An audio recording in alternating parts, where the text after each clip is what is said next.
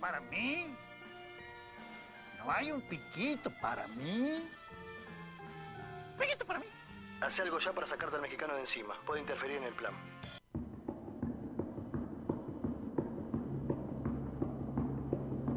Ahí estábamos escuchando un separador eh, temático del día, del Día de los Enamorados, medio particular igual, eh, de los simuladores. No, yo estoy acá el día de los enamorados. Claro, ay, qué bueno. Planazo nuestro. Planazo. Tomando mate con Vicky Claro. en el día de los enamorados. Al aire. claro, trabajando. Sí.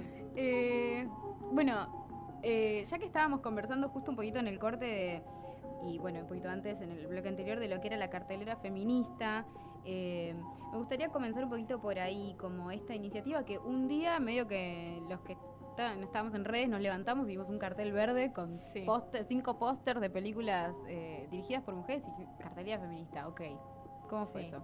Eh, bueno, fue como un poco darnos cuenta, eh, eh, ca- esa casualidad de que estábamos muchas eh, mujeres con películas en cartel en ese momento, algo que no suele suceder. En general pasa, pero de manera dispar, ¿no? Como estás, por ahí hay una mujer en cartel dentro de un montón de películas de varones y queda ahí medio perdida. De repente nos dimos cuenta que eso estaba sucediendo y que muchas estaban en el Malva también. Y eh, Malena Salesi es una chica que trabaja en una distribuidora en la que mm, está mi película y otra de las chicas y demás, y ella es, es muy buena onda y tuvo como la iniciativa de juntarnos a las que estábamos en, dentro de su distribuidora. En realidad era dentro de su dis- distribuidora, pero las que, las que estaban ahí en Malva, digamos. Claro, claro, Y que, estaban compartiendo, compartiendo de alguna manera espacio. un espacio, claro. Y ahí nació como la iniciativa de decir, che, pará, y si hacemos esto, pero con todas las que estamos en cartel Mm. en este momento en general. Eh, y fue como muy rápido, o sea, decidimos juntarnos, armamos un grupo, eh, le pusimos el nombre de cartelera feminista, eh, un poco con la idea de, de definirnos nosotras eh, bajo ese lema. Eh, es, es cartelera feminista en donde nosotras buscamos que sean directoras mujeres y también otros géneros, ¿no? Digo, no es que, o sea, trans, digamos como disidencias también. Pero la motivación principal de la cartelera es hacer un, tratar de hacer una acción de visibilización conjunta para que las películas no queden perdidas. Entonces que una película ayude a la otra a, a que traiga público. Entonces eh, lo que es como un efecto en cadena. Entonces cada Claro. una en su en su película habla de la película de las otras. Buscamos estamos estamos peleando por buscar espacios que nos den salas para cartelera feminista, entonces que se puedan hacer ciclos en donde se ven todas las películas. Eso lo estamos tratando. Bueno, va a ser una pelea larga con el Inca, obviamente. Mm, claramente. Eh, y mientras tanto vamos buscando cosas alternativas, digamos, que nos vayan dando espacios. Pero lo más importante es eso, es la visibilidad de las directoras mujeres como, como una idea de que se vean las películas y también como que se empieza a conocer cuántas mujeres directoras hay, ¿no? Sí, tal cual. Que hay un montón que están ahí y que, bueno, es verdad lo que decís vos en este momento, que de repente son muchas juntas. Bueno, de hecho, un poquito pasó en el Festival de Mar del Plata que de repente las películas de la competencia argentina en su mayor parte eran películas de mujeres. Digo, como que hubo Sí. algo ahí. Sí, y pasa algo que, bueno, en realidad nosotras es una acción muy pequeña, pero que, que lo que busca en, en- al final del camino, digamos, como acción más grosa, es que obviamente cambie el plan de fomento en relación a los porcentajes y a lo que tiene que ver con las directoras mujeres, entendiendo que hay muchas, muchas cuestiones que no se conocen, pero, por ejemplo, las, las mujeres, digamos, en sus segundas películas bajan un montón, porque suele pasar que las mujeres eh, tienen hijos o determinadas cuestiones que hacen que la primera película por ahí va todo bien y después la Hmm. segunda ya baja.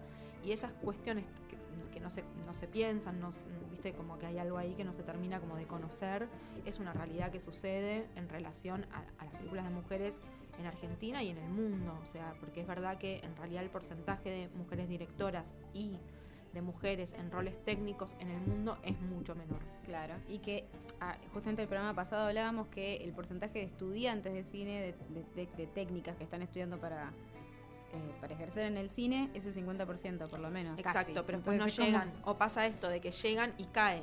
Claro. Cae por las, por las mismas problemáticas que las mujeres de género que tenemos en todos los ámbitos. Claro. Que no y en el cine es igual, digamos. Entonces, eh, digo, porque es muy difícil ir a rodar una película con una bebé de un mes. Claro. Porque las condiciones tampoco están bien dadas para eso, porque los presupuestos no están pensados para eso.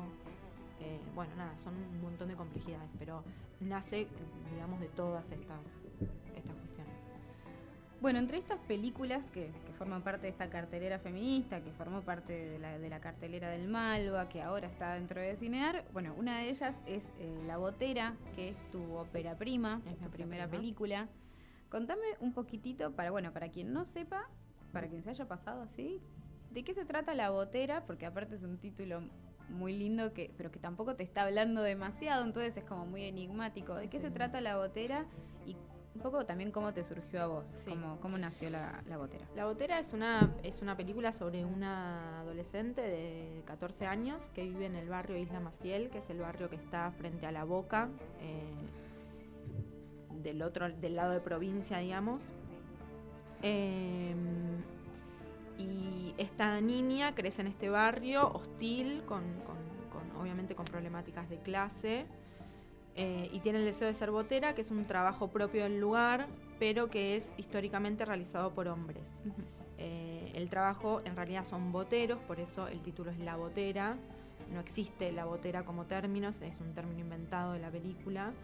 Eh, los boteros lo que hacen es eh, cruzar gente desde la, desde la isla Maciel a la boca en botes que serían, funcionarían como taxibotes eh, por un precio módico y es un trabajo que se hace hace mucho tiempo, que en realidad hace muchos años eso se hacía con más frecuencia y ahora está cada vez más eh, reducido, digamos eh, medio de, en, en- en extinción. Eh, entonces en la película ella tiene el deseo de ser botera, que es un trabajo de hombres, que es como medio la excusa y su motor, pero lo que cuenta un poco la película es eh, las problemáticas para ser mujer en esa etapa tan difícil de, de- de crecer y de transformarte y de, y de pasar a la, a la adultez, ¿no? Como salir Ujú. de la infancia y pasar a la Sí. adultez. Hay algo que, que mencionabas en un momento también sobre la película, eh, si no me equivoco, en como en la sinopsis de la película o en algo, en alguno de esos textos que, que vos nos entregás, eh, que tenía que ver con, bueno, este periodo, además de la- del crecimiento femenino, es particularmente desde el punto de vista de las mujeres que no están teniendo los recursos para de- las mujeres pobres digo como Sí. hablemos también no hablemos solo como de la instancia de la, de la histeria más tradicional de lo que está Ujú. pasando, como con otros tipos de problemas, a veces mucho más superficiales, a veces no, pero digamos de otro contexto, de otra índole. Sí. Como, sí. Eh, Sí, en realidad eh, eso es, eh, es así exactamente como lo decís y de hecho mi acercamiento a la película tiene que ver con, con- con esa línea como de, de contenido, digamos, ¿no? Es, yo pienso eh, qué difícil es para las mujeres esta etapa de la vida, eh, que, es, que es cruel, que es, que, que es poco visible, que nos Ujú. pasan un montón de cosas que pareciera que nadie, que se desconocen, que siempre se habla de lo difícil que es para los varones crecer, pero no para las mujeres qué difícil es para nosotras en general, cuánto más es para las mujeres pobres En particular. en particular, con pocos recursos, con pocas herramientas, con muchas ausencias. Eh, esa fue, ese fue mi primer análisis y mi, mi primer acercamiento a decidir contar esta película. Ujú. Y eso surgió, digamos, de que, por un lado, son parte de una ideología personal y una militancia feminista personal y política personal. eh, y por el otro lado, también yo en ese momento que empecé a escribir hacía trabajo social en barrios. En ese momento, cuando empecé a escribir, estaba en la 31 Ujú. Y trabajaba con chicas de esa edad en ese contexto y podía ver eh, nada, eh, todos los días sus, sus problemáticas frente a lo que significaba atravesar esta etapa tan, en tan- con tanta soledad. digamos. Eh, entonces, bueno, nada, ahí surgió un poco la idea de escribir la película. Después conocí el barrio. O sea, mi primer acercamiento fue decidir contar sobre esta etapa en las mujeres pobres. Sí. Esa fue mi primera decisión, digamos. Y después conocí el barrio y después eh, se empezó a ampliar la idea. O sea, el tema de los boteros eh, me apareció en el camino en que yo estaba buscando y esta, y esta idea me terminó de construir un poco la, la- como la metáfora de la película. digamos. Claro. En el universo de la película hay como lo que mi percepción había sido en su momento que primero que obviamente ella tiene como una cuestión así medio de soledad que, que tiene que ver con la carencia de la madre en la casa, era como re importante para verla aún un poco más desprotegida. Eh, pero después que, que ella medio que transita distintas hipótesis de mujer que podría ser y no sabe bien cuál quiere ser o, cuál desea ser y con cuál se siente cómoda. ¿Cómo hiciste ese, como ese camino? Sí. Bueno, creo que ese camino es esto que te parte más de, de estas cuestiones que uno reflexiona frente a las... al- yo creo que el feminismo nos abrió un poco el mundo, ¿no? A todas las mujeres. Eh, y nos empezó a invitar a reflexionar sobre un montón de cosas que yo creo que también suceden y empiezan en esa edad. Yo creo que un montón de problemas que nosotras arrastramos durante nuestra vida, el comienzo es ahí. No, no he hablado nunca con una mujer que no me haya dicho que algo malo le haya pasado en es- a los 13, 14, 12 años en, en relación a ser mujer. Ujú. Eh, ¿Se está escuchando bien? ¿Qué me decías? ¿Sí, sí? Ah, ah, dicen que el... eh, ah, ok. Mira, toma, para poner tus manos con- Perfecto. con, esto. libertad. No, hay que explicarle al público que yo, mis unitas se escuchaban. Em, Sí, me estabas contando sobre yo creo que sí, yo creo que muchos problemas que arrastramos eh, ar- comienzan ahí en esa etapa. Eh, y me parece que, que lo, lo más interesante es, o lo que yo pensaba como disparador, era que se nos complica mucho saber lo que deseamos realmente. Porque tenemos muchos mandatos, eh, hay- hay- está todo demasiado armado para nosotras como para que realmente podamos decidir o saber qué deseamos. Entonces, el, para mí, el, el Tati, digamos, que es la protagonista de la película, lo que hace es buscar erráticamente lo que desea, ¿no? Pone el deseo en un lugar, lo saca, lo pone el otro, lo saca, no sabe, digamos.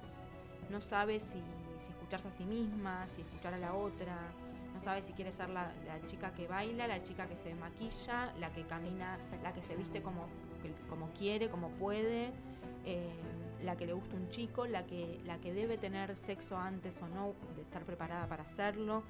Yo creo que por eso me parece compleja esa edad, porque hay demasiados mandatos de cómo convertirnos en mujeres. ¿Y qué es ser mujer? Me parece que es un poquito más amplio. eh, y casi siempre lo hemos vivido todas de una manera muy reducida, en donde no sé si nos lo hemos preguntado. digamos.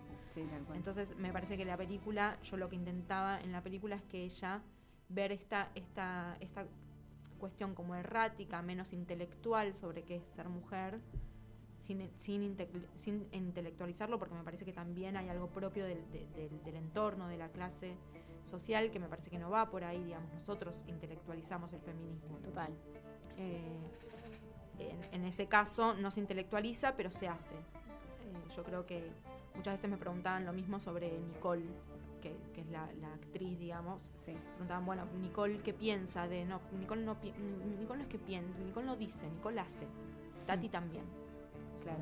Eso es. Nicole es eh, la chica que interpretó a Tati, que es este personaje principal de la película, esta protagonista, em, que tiene una cualidad que es que, que es- primero es cómo la elegiste, después es cómo trabajaste con ella, y después que ella no es actriz, digamos, es como una actriz natural, ella no tenía formación. Así que si podés contarme un poquitito sobre Sí. eso. Ella no tenía formación y también es verdad que la formación, no tener formación eh, actoral es un paso como bastante posterior. Nicole, digamos, es una chica que vive en Isla Maciel y que vive en condiciones muy humildes, con lo cual no solo no tiene formación actoral, también su formación en general es más limitada eh, por sus condiciones, digamos, de vida. Eh, con lo cual, cuando yo la conocí, ella no, no sabía ni qué, era hacer una película, o sea, tenía un desentendimiento absoluto sobre, sobre que no sabía si te iba a aparecer en la tele, o sea, como que no tenía muy claro, digamos, lo que iba a hacer ni, ni de qué se trataba ese proceso. Yo la conocí a ella eh, haciendo un casting en el barrio, porque yo cuando empecé a escribir la película sí tomé la decisión de que los chicos de la película, los adolescentes, sean chicos verdaderos del barrio. Me parecía una, una decisión ideológica, no quería hacer que alguien haga de chico que vive en la isla Maciel, me parecía que, que el cine adeuda un poco eso, ¿no? De, de elegir siempre a los mismos actores para que hagan de cuando hay un montón de personas de los lugares propios que pueden hacer de sí mismas mucho mejor. Eh, y sabía que también a la edad que yo estaba buscando a la protagonista, lo actoral se podía construir, pero la fuerza y la mirada y la, y la verdad del personaje era algo que no iba a poder construir con trabajo, era algo que se trae. Eh, entonces yo lo que fui a buscar fue eso, no sus dotes actorales. Hice un casting en el barrio, eh, que fue como un casting medio excusa. Nicole vino a ese casting, hizo un casting muy malo, no fue horroroso su casting. Yo, de hecho, lo hice con una, en ese momento con una directora de casting que, que me acompañaba como y me ayudaba a armar estas cosas. Sí. Y ella, cuando le dije, cuando terminó el casting, le dije, bueno, me gustó Nicole. Me miró y me dijo, estás loca, te vas a Mm. comprar un problema, esa chica no actúa nada, me dijo, nada. Eh, me hizo dudar un poco en el momento. Dije, ay, ¿qué estaría haciendo, no? Y dije, no, sí, no, no importa, es ella, como tenía algo muy particular en su forma de mirar, de, de- de caminar, de, de ser, ¿no? Y algo de su también de, esa cosa de no entender lo que estaba haciendo me parecía que iba a ayudar al personaje, ¿no? Como esa naturalidad yo, yo sabía que no le, iba, no le iba a perder después. Eh, así que bueno, lo que hicimos fue trabajar durante tres años, o sea, básicamente un trabajo muy largo, eh, que, que es un trabajo que no es un trabajo simplemente actoral, sino que es súper afectivo. O sea, todo el primer año yo me, me armé un trabajo vincular con ella. la- digo, no actuábamos ni hablábamos de la película, íbamos a comer y a hablar de nosotras. Eh, ahora iba a visitar y nos íbamos a caminar por la plaza, digamos. Eso era como el- la primera parte del trabajo fue eso, después fue toda otra parte de sacarle la vergüenza, de ponerle una cámara cerca, entonces yo iba con cámara, pero por ahí hacer cosas, nada, más de juego, hasta que después pasamos una etapa más actoral y en todo ese camino lo que hacíamos era hablar mucho de la película y encontrar y que ella encuentre conexiones entre ella misma y el personaje. Y esas conexiones se fueron afinando hasta que en algún punto Nicole y Tati terminaron siendo un poco la misma eh, con indicaciones de actuación, pero terminaron siendo un poco la misma. Eh, y después, bueno, el último año sí entró a trabajar conmigo Ezequiel Radowski eh, como coach eh, para ayudarme en el último año porque armamos un taller de teatro dentro del barrio con todos los chicos y ahí sí hicimos el último tiempo un trabajo actoral más fuerte en donde trabajamos básicamente con improvisación. Ezequiel Radusky es eh, uno de los dos directores de mm, la película Los Dueños, junto con Agustín Toscano, y además dirigió Planta Permanente, que es una película que probablemente se estrene pronto, según lo- como las expectativas a priori, que es una película increíble que pudimos ver en Mar del Plata también, así que quizás también lo conozcamos a él más adelante. Em, contame un poco em, sobre... ah, se me fue la pregunta. te Ay, se le fue. Un mate. Sirva mate. Sí, se- no sé por Con qué. un mate vuelve. Me estabas contando, bueno, de este proceso de la, de la actuación de la película. Ah, contame de Sergio Prina. Ay, sí. Porque estamos hablando, eso te iba a preguntar justamente por Ezequiel y todo Sí. eso. Eh, estamos hablando de una película que tiene todas estas características en cuanto a tu selección de, de la actriz principal protagonista. Y después, por otro lado, tenés a Sergio Prina, que es como un actor Sí. recontra experimentado, Sí, que también formaba parte de la película de, de, de Ezequiel. Digamos, los dos adultos, hay dos adultos en la película, ellos son los únicos actores profesionales. Eh, la decisión, digamos, de los no actores tenía que ver con todos los adolescentes, digamos, todos Sí. los chicos. Como la pulsión más joven. Sí. Eh, en principio me parecía que dos sumar a dos actores profesionales en, en dos ro- roles adultos iba a ayudar a compensar un poco la película y a que también eh, los chicos tengan lugares de referencia Sí. ¿no? para actuar. Eh, que eso me parecía que iba a terminar de armar. Pero para eso yo necesitaba encontrar dos actores que sepan, digamos, amoldarse y bajar al nivel de actuación. Digo bajar por usar una palabra, porque en realidad, digamos, yo no creo que haya niveles más No, altos o más claro. bajos por Bajar ser como en profesional. el, en el registro actoral. Claro, bajar en el registro natural. al, más- Mm. mismo nivel que los no actores, digamos. Y para eso, bueno, tenés que ser muy buen actor y además tenés que tener determinada personalidad. Eh, la película obviamente era en la Isla Maciel, yo, yo quería que no sea una, que sean caras, que, que rostros que se amolden, digamos, a ese universo, no quería que desentone en ningún momento, ni, ni- eh, no quería buscar caras muy conocidas de otros ámbitos como la televisión. Entonces, bueno, se me empezaron a acotar un poco las, la- y más en esa edad, en la edad de, de Sergio Prina, que es unos 38, 40 años, no hay tantos actores de esa edad, es como, eso lo descubrí buscándolos. Era como, ah, para acá hay como un bache de, de actores que bueno, o sea, son más grandes y eran como mucho, muy, muy grandes para, para la edad que tenía como padre eh, la niña. Y o eran demasiado jóvenes y ya parecía el hermano. Entonces era como, bueno, para acá hay algo que, Mira. y, mm, y bueno, busqué un montón hasta que en un momento, eh, hablando con, con Ezequiel, eh, yo ya vi- había visto a- al negro, porque le dicen el negro, El negro Prina. el negro Prina, eh, en el moto arrebatador Increíble. eh, de Agustín Toscano y eh, me había gustado mucho él co- a- eh, en esa película creo digo lo vi más que en los dueños porque en los dueños es como que no es un papel Sí. tan protagónico digamos es pero está ahí como más entre otras personas Sí.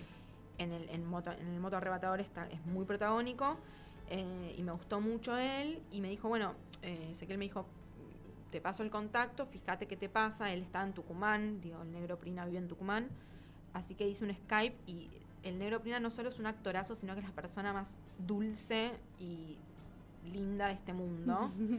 Eh, creo que hice un Skype y dije, me enamoré, digo, este, ya está, listo. Es, quiero al negro Prina en esta película.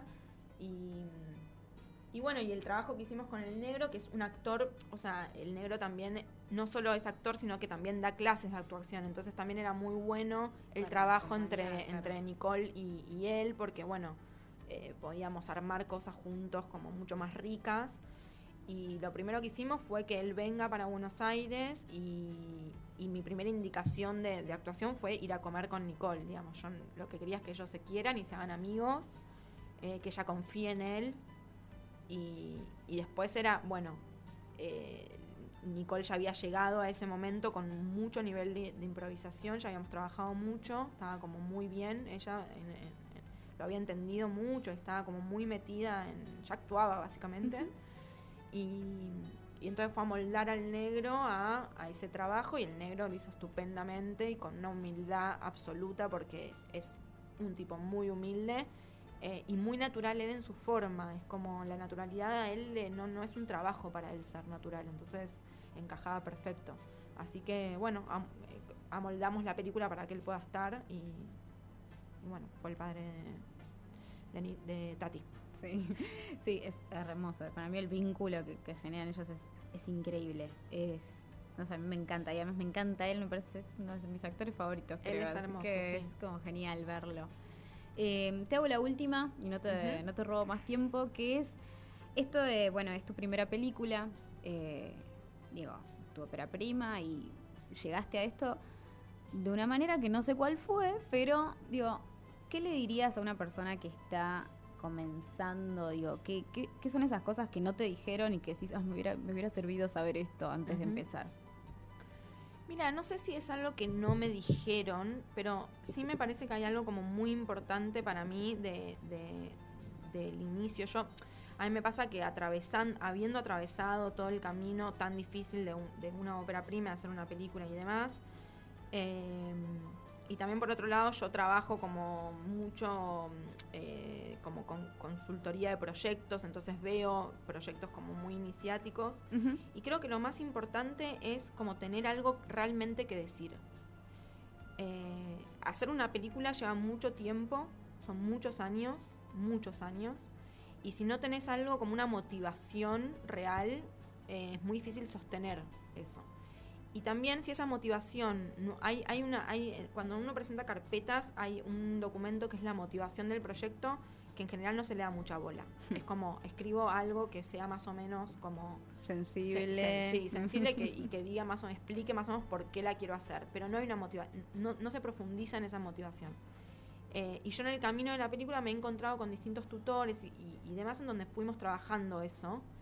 Y yo me di cuenta que eso es casi todo. O sea, casi a veces no está, en el guion no está la película y está en la motivación y, no se dieron cuenta. Mm.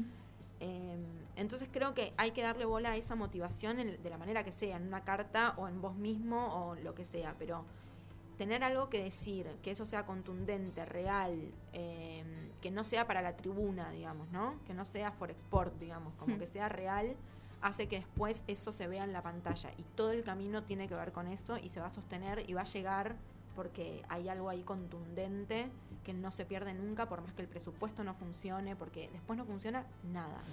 No hay plata, no hay presupuesto, las cosas se caen, los productores no quieren tu proyecto, cambias de productor, eh, se te caen los actores, no es lo que querías.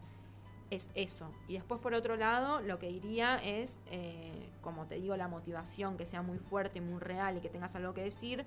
También que tengas mucha flexibilidad para eh, que tu película, si tenés esa motivación fuerte, entiendas que puede haber un montón de cambios, porque lo hay, hacemos cine pobre, latinoamericano, eh, y lo que más tenemos que tener es flexibilidad, desde el guion hasta el último día de rodaje, hasta el último día de postproducción, lo que tenés que hacer es poder tener muy claro lo que querés contar para que cuando se te caen cosas sepas cómo reemplazarlas. Bueno, Sabrina, te agradezco un montón. Contame No. dónde se puede ver por última vez la película en pantalla. La película se puede ver eh, mañana, es la última función en el Malva a las 18 horas, así que todos los que la quieran ver en cine, en Capital Federal, es la última oportunidad. Eh, y bueno, estamos en Cinear por 30 pesos, Cinear estrenos, la pueden ver en la plataforma y espero que se renueven salas en el tiempo, pero por ahora estamos ahí. Bueno, te agradezco un montón por tu No. tiempo y por haber charlado de la película. Era una deuda por el para. espacio. Era, era un deseo muy grande tenerte acá eh, en el programa, así que nada, te agradezco muchísimo. Gracias a vos. Eli, vamos a escuchar una cancioncita más. Dale, sí,